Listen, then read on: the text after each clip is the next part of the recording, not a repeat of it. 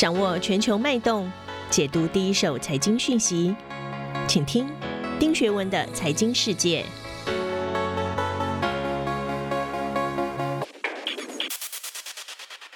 各位好，我是丁学文，又到了每周一次和大家一起看看过去一周发生的全球重要财经的焦点。今天我要讲的第一则新闻呢，是五月三号，有一项由美国非盈利机构所启动的数位美元计划宣布启动。这是美国首次进行的数位美元的测试。事实上，随着加密货币的一飞冲天，全世界已经有数十个国家启动了数位货币行动。我们要怎么看待这个事情对全球金融产业的影响？而在中美对峙中，它的含义又是什么？另外，第二则新闻我想讲的是五月二号，巴菲特的 Berkshire Hathaway 股东大会遭遇逆风，投资人毫不留情的大加挞伐。除了投资绩效的持续落后大盘，其秘而不宣的管理风格以及接班问题也浮上台面。难道价值投资的时代真的已经远去？巴菲特的浊世今非又是为什么？首先，我们来看看第一则新闻哦。CNBC 下的标题是“华尔街积极拥抱数位货币，并把它视为下一个颠覆的破坏力”。第二个新闻呢，我要引述的则是《华尔街日报》，它的标题写的是“中国的电子货币有可能在北京冬奥提供给运动员还有游客使用”。另外，《经济学人》在这一期呢，也有一个标题写的是“请准备迎接联准会币及数位欧元”。哦，政府的数位货币哦，我们要怎么解读这则新闻呢？很巧哦，这个周末我在 Starbucks 刚好遇见一位我认识的郑大教授，他告诉我他下礼拜要回西雅图去打疫苗。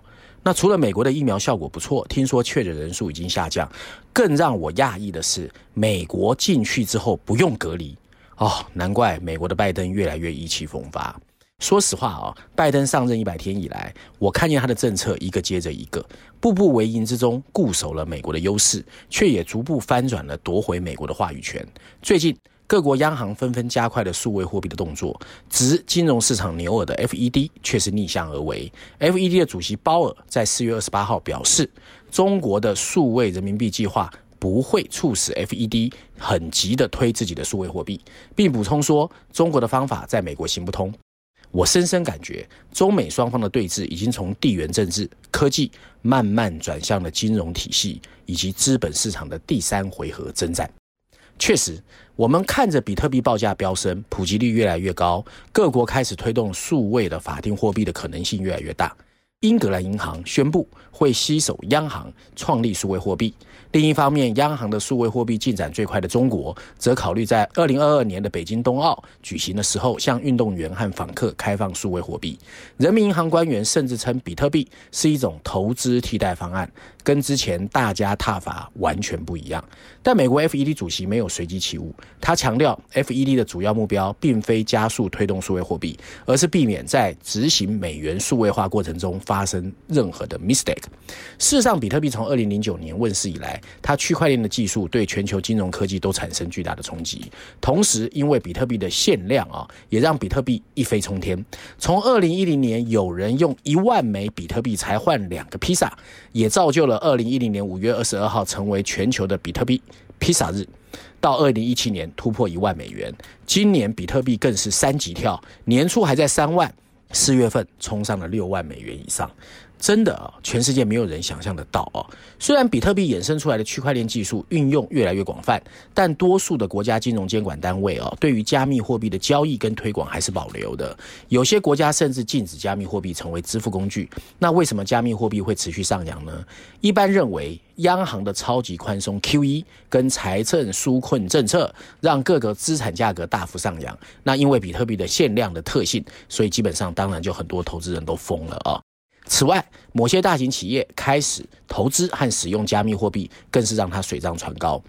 不过，拜登总统在四月底说，美中竞争是二十一世纪的大事，他保证在他任内不会让中国超越美国。哇，这个口气很大哦。五月一号。他提出二点三兆美元的基础建设计划，接着又提出一点八兆的美国家庭计划。但形势显示，美国在重要的数位货币领域其实是落后中国的。Bloomberg 和华尔街日报都发文评论，指美国必须醒悟，否则时不我与，很难追上中国。那可见呢，其实数位货币有可能会影响中美之间在金融市场，尤其美国的主导地位。那迄今为止啊，美元一直没有遭受挑战，但专家认为美元已经开始受到数位人民币的威胁。这种数位货币哦，不是纸币或硬币，只是一种电脑代码。情况就像近年流行的比特币，但比特币的价格常常大幅波动。数位人民币是由人民银行发行和监管，所以很多人会觉得说，诶，它可能会比较好。那中国在去年底已经在五个城市试用数位人民币，例如去年十月在深圳发行了一千万元的数位人民币，十二月在苏州，今年农历新年呢又发行一百五十万，二月底又在成都。据说哦，被抽中的人你会发到大概是两百块人民币的一个数位货币，那你可以拿去买一些东西。那很多人就说里面有没有阴谋论？譬如说中国政府会开始用这个监控人民币啊，人民？那我觉得这个是想太多了。那美中新一代的科技竞争被视为谁可主导世界的决定性因素。作为金融科技重要的一环，数位货币也成为竞争的焦点。那经济学人在不久之前有一篇文章就说，数位货币是未来货币，还引述人民银行前数字货币研究所所长姚谦的话说，数位货币是下一轮的国际战争。对被中国视为战争焦点的数位货币，美国却毫无准备。那 Facebook 本来计划推出的 Libra，当时川普政府就排斥了，不但不鼓励，国会还因此要调查 Facebook 数位货币有没有侵占消费者隐私，会不会对美元造成威胁？说实在，这是一个大议题。美国在数位货币的落后于中国情况，其实跟五 G 我觉得有点像。美国当时沉醉于四 G 的领先，没有意识到五 G 有可能落后。等到川普发现的时候，其实已经落后了中国好几年。只能对华为采取封杀，力主华为为通讯设备进入美国，还要求盟国联手禁用华为的五 G 设备。数位货币落后的情况有点像，等到中国开始试用的时候，美国突然惊醒，美国的数位货币要追上中国还是有机会的。情况我个人觉得有点像武侠小说的屠龙刀，虽然已经出江湖，但倚天剑还没出鞘。才有人与之竞争，才要刚刚开始。美中数位货币之争不仅是科技，两国数位货币也反映了当今美元和人民币的世界地位，并不是说谁先发展数位货币就会赢得举世认同。美元的雄厚实力背景，只要美国大力发展数位美元，它的地位必然超过数位人民币，不是后者能轻易超越的。现在就要看美国朝野态度，还有权衡取舍。第二则新闻，我要先引述是《华尔街日报》。《华尔街日报》的标题写的是：巴菲特面临了失去耐心的投资人对下跌绩效的不满。Bloomberg 的标题则是：巴菲特和 Robinhood 的对峙。哦，价值投资还有网民哦。第三个是《经济学人》，他下的标题更直白：Times up，就算是先知也要放眼未来。在 Berkshire Hathaway 应该退居二线，对巴菲特，《经济学人》非常不客气。我们要怎么解读这个新闻啊？股神巴菲特旗下的 Berkshire Hathaway 五月二号开了年度的股东会，却传出股东之一，也是全球最大资产管理公司 BlackRock 不满 Berkshire 气候风险管理资讯的披露情况，开枪 Berkshire 不适应 ESG 业绩越来越重要的世界。BlackRock 的立场哦，凸显了资产管理者跟企业之间日益紧张的关系。这些资产经理人不断呼吁企业必须强调 ESG，而高管则不以为意。而且，并非只有 BlackRock 对 Berkshire 缺乏披露 ESG 表示不满，很多机构投资者和退休金也有这样的想法。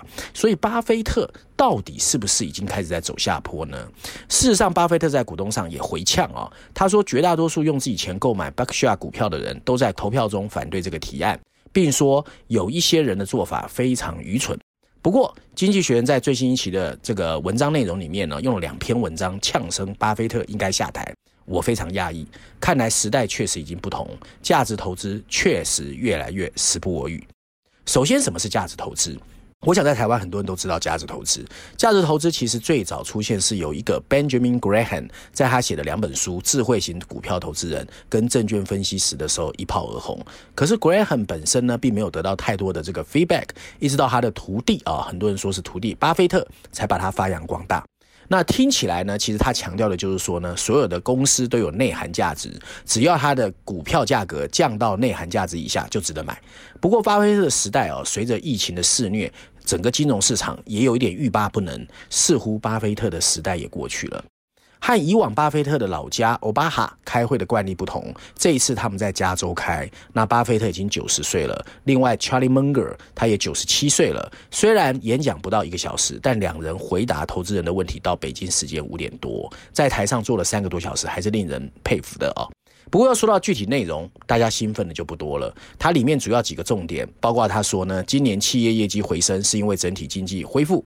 那航空股票在低点卖了很小的一部分，短期不会增持。Apple 看起来卖出去是一个错误，但自己投资的比例已经很大，不会再增持。还有，相信未来是新能源，但是重点来了，他不会放弃自己已经投资的传统能源，因为马上就用新能源替代所有传统能源，他认为不现实。简单说啊，巴菲特的特点就是聚焦，只关注自己懂的少数个股，看好长期持有，这就是巴菲特。而对于如今的热门行业啊，巴菲特的建议是，你不要光看整个行业，还是要看各个企业的表现。他说的其实电动车，他甚至给出一张表啊，上面呢用 M 字头开头的汽车公司，一张 PPT 都列不完，因为一百年前有两千多家汽车公司，到二零零九年剩三家。可是问题是啊，现在随着电动车和自动驾驶的发展。汽车领域的新公司又成百上千的出现了。虽然只看产业不对，但不看新产业，只看那几家传统公司，错的更大。巴菲特最著名的观点就是：人生像滚雪球，要找到很湿的雪和很长的雪道。他自己也是这个观点的实践者。作为投资企业，巴菲特最成功的投资是美国的保险、能源、零售这些伴随美国经济发展的支柱型企业。难怪巴菲特在今年发表的致股东信说：“永远不要做空美国，因为美国就是那条又湿又长的雪道。”但是。科技产业的快速崛起，确实正在打破巴菲特熟悉的投资规则。第一啊，对科技产业而言，被前沿科技所推动的新兴产业的机会要大得多，投资回报也更大。同样是投资汽车行业，两年前投资特斯拉回报有十倍，可是你如果投资的是福特，那基本上股价只涨了百分之十。所以像过去一样只看公司，而且只看传统型公司，你要赚钱不容易。而且你还要看懂科技企业，核心根本就是。不是财报，而是懂产业、懂技术、懂企业间的竞合关系。难怪只看个股的巴菲特一错再错，错过了很多优秀的科技企业。第二，即使在科技产业，一个嫦娥式的赛道也会有很多更湿更陡的路段组成，甚至哪怕一个路段也会有几个不同的发展周期。也就是说，我们常说的复利原则，在企业发展中其实是一个又一个的台阶，而不是一条平滑的指数曲线。这时，长期固守的策略就会失效。投资者要与时俱进。终身学习，要学会新科技的浪潮，抓住机会啊！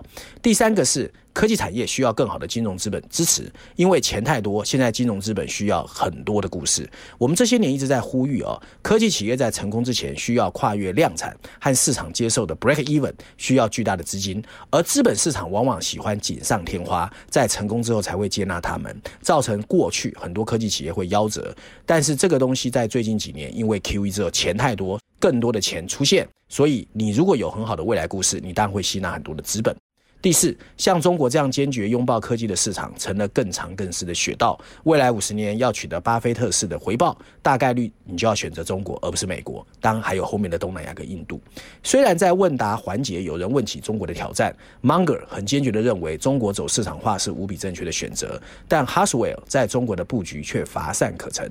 不得不说，他们太过固守自己过去成功的原则。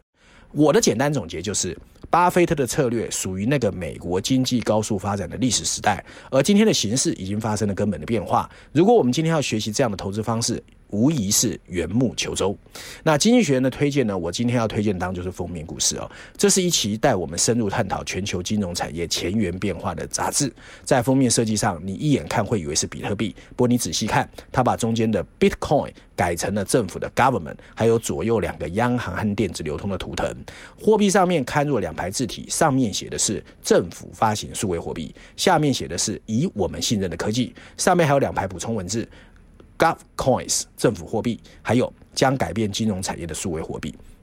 经济学这一次还在试事业之后哦，用了七篇的特别报道，那方方面面环环相扣，告诉我们为什么数位货币或者是政府数位货币的出现，有可能让传统的银行慢慢走下坡。我觉得是蛮值得看的啊。那不过它基本上的内容是说呢，整个数位货币的出现会让金融的运作改善，但也会把权力从个人移转到政府手中，并改变整个地缘政治和资本分配的方式。你可以借由支付宝或 Venmo 之类的应用程序 APP，直接在中央银行有一个账户而不再需要去零售银行开户，你也不再需要使用支票或信用卡在线上付款，而可以使用中央银行更便宜的支付路径。